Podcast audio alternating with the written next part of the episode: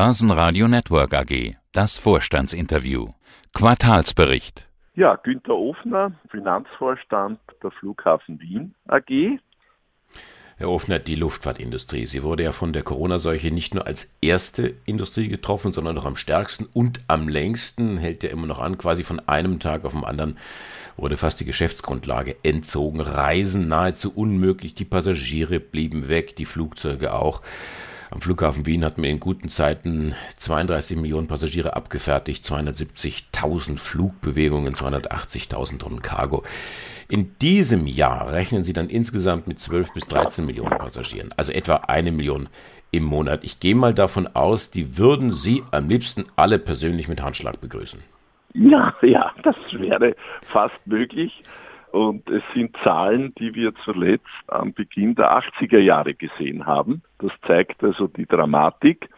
Aber wir schauen trotzdem mit Optimismus in die Zukunft, auch wenn vielleicht der Herbst, der Winter noch schwierig wird.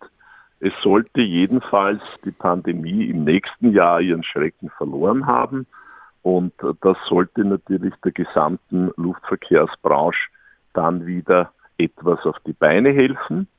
Und wir sind auch sehr dankbar für die öffentliche Unterstützung. Wir haben alle unsere Mitarbeiter in Kurzarbeit und mit Hilfe dieser Unterstützung können wir diese Krise auch halbwegs gut überstehen, so dass wir selbst für das Jahr 2021, für das Gesamtjahr, trotz nur etwa eines Drittels an Passagieren wie 2019 in Summe mit einem ausgeglichenen Geschäftsergebnis und einer schönen schwarzen Null rechnen.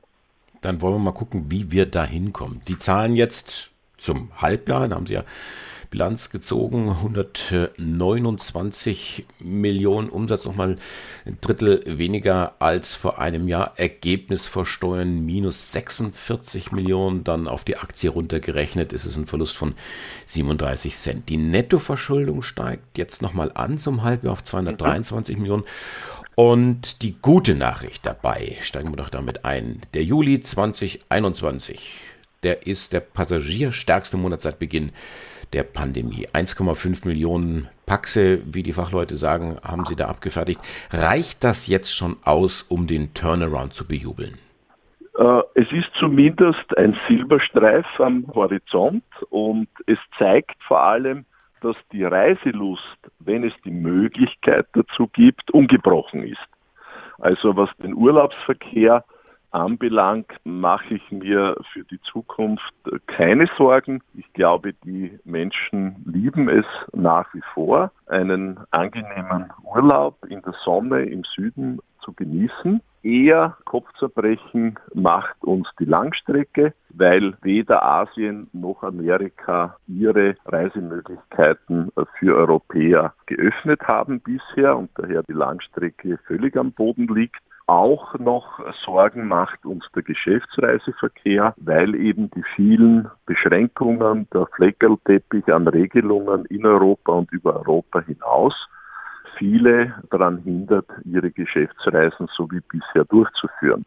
Und natürlich wird ein Teil davon auch durch die Digitalisierung ersetzt.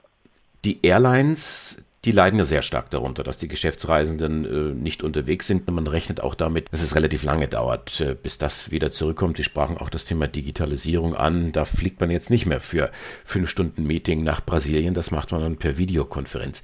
Ihnen als Airport kann es ja eigentlich egal sein, ob das jetzt ein Urlauber ist oder ein Businessreisender, Hauptsache er kommt, oder? Das ist grundsätzlich richtig. Ja, also in der, in der Wertigkeit sind uns alle Passagiere lieb und wert und gleich viel wert. Allerdings muss man schon dazu sagen, dass natürlich der Langstreckenverkehr sehr stark vom Business-Sektor geprägt ist und daher das Wiedererstarken der Langstrecke untrennbar mit der Wiederaufnahme der Fernreisen zusammenhängt. Ich bin auch da langfristig nicht pessimistisch. Ich glaube, wir werden wieder gute Reisezahlen diesbezüglich sehen. Aber es kann sein, dass es länger dauert, bis dieses Reisegeschehen zurückkommt, als wir bisher angenommen haben. Das hängt natürlich mit der Durchimpfungsquote und letztlich damit zusammen, dass die Pandemie eben hoffentlich bald ihren Schrecken verliert. Auf der anderen Seite hängt es natürlich auch mit den politischen Entscheidungen zusammen, die getroffen werden, unter welchen Bedingungen und mit welchen Regelungen man reisen kann. Da wäre es natürlich wünschenswert, äh, glaube ich, dass Europa stärker und mit einer Stimme gegenüber den USA auch auftreten, dass jedenfalls geimpfte Menschen in die Vereinigten Staaten einreisen können sollen. Also für die jetzigen Beschränkungen sehe ich keine wirkliche sachliche Begründung. Also wenn ich mit den Flugzeugbauern spreche oder mit der Zulieferindustrie diesbezüglich, die berichten dann fast schon voller Begeisterung von fast schon paradiesischen Verhältnissen in den nationalen Märkten USA oder China. Angeblich da schon wieder 85 Prozent des Vorkrisenniveau erreicht. Da sind wir in Europa, ja. und das bestätigen Sie ja, sehr weit entfernt. Sind Sie da zumindest ein wenig sehr neidisch auf diese Verhältnisse? Ja, ich, ich glaube, es reflektiert die Tatsache, dass es leider nicht gelungen ist, die Nationalstaaten so auf einen Nenner zu bringen und zu koordinieren, dass wir eben eine europaweite einheitliche Strategie im Kampf gegen die Pandemie erreicht haben, sondern Europa hat nach wie vor einen völligen Fleckerlteppich an unterschiedlichen Regelungen jeder versucht irgendwie besser zu sein als der andere und das erweist sich auch im internationalen Wettbewerb als ein schwerer Nachteil. Und deshalb, äh, glaube ich, wird es auch etwas länger dauern, bis Europa wieder an die internationale Entwicklung anschließen kann. Was können Sie jetzt eigentlich tun als Flughafen, als Flughafen Wien, um die Passagiere wieder anzulocken? Haben Sie da irgendwelche Möglichkeiten oder erkennen Sie fast schon resigniert, dass Sie am Ende der Futterkette stehen und sagen, ja, es müssen ja erstmal die Carrier alle wieder kommen, die Destinations müssen aufgemacht werden und dann kommen die Passagiere? Genau so ist es. Was wir tun, ist, dass wir unser Pulver versuchen trocken zu halten, also wirklich ein hartes Sparprogramm umzusetzen damit wir eben, wenn der Aufschwung kommt, den auch wieder voll mitnehmen können. Was wir tun, ist, dass wir versuchen, möglichst unser qualifiziertes Personal zu halten über das Instrument der Kurzarbeit, damit wir eben dann auch wieder voll durchstarten können, wenn die Nachfrage da ist. Und was wir weiters tun, ist, dass wir unsere CO2-Neutralität weiter verfolgen. Wir werden nicht allzu ferner Zeit wahrscheinlich einer der ersten großen Verkehrsflughäfen sein, die ihren Betrieb CO2-neutral führen. Wir sind da schon sehr weit und wir haben trotz der Pandemie nicht die Investitionen in die CO2-Reduktion gestoppt, sondern starten in Kürze mit der größten Photovoltaikanlage Österreichs. Also in Pistennähe werden 24 Hektar PV gebaut und wir haben bereits sechs Anlagen in Betrieb, sodass wir zukünftig dann ein Drittel oder sogar mehr unseres Stromverbrauchs am Standort selbst aus Photovoltaik erzeugen. Und natürlich gibt es viele andere Initiativen in diese Richtung, die alle weitergeführt und nicht gestoppt worden sind. Der Cashflow leicht negativ, also nicht mehr die 69 Millionen von vor einem Jahr, jetzt nur noch 2 Millionen. Und Sie schreiben sinngemäß, macht euch keine Sorgen, also so habe ich das interpretiert, die Liquidität ist ausreichend. Was bedeutet das? Ja, wir haben uns ja in den letzten Jahren sehr stark und erfolgreich entschuldet und deshalb stehen wir auch, was unsere finanzielle Stärke anbelangt, sehr gut da. Wir werden auch die Nettoverschuldung im Laufe des heurigen Geschäftsjahres wieder weiter zurückfahren. Und wir haben keinerlei Sorgen, was die Liquidität des Unternehmens anbelangt die ist wirklich ausreichend auch für ganz schlimme Entwicklungen, die vielleicht in der Pandemie noch auf uns warten. Wir hoffen nicht, dass sie kommen, aber würden sie kommen, dann wären wir auch dafür gut gerüstet. Nettoverschuldung, hatten Sie gesagt, soll wieder zurückgehen auf 100 Millionen. Momentan sind wir bei 223. Wir sprechen von diesem Jahr. Wie, wie soll das gehen? Planen Sie da Hybridanleihen zu begeben oder planen Sie eine Kapitalerhöhung? Wo kommt das Geld her? Nein, nein, sondern natürlich ist einfach der operative Cashflow im zweiten Halbjahr deutlich höher, weil wir einfach auch mit deutlich höheren Passagierzahlen im zweiten Halbjahr als im ersten Halbjahr rechnen.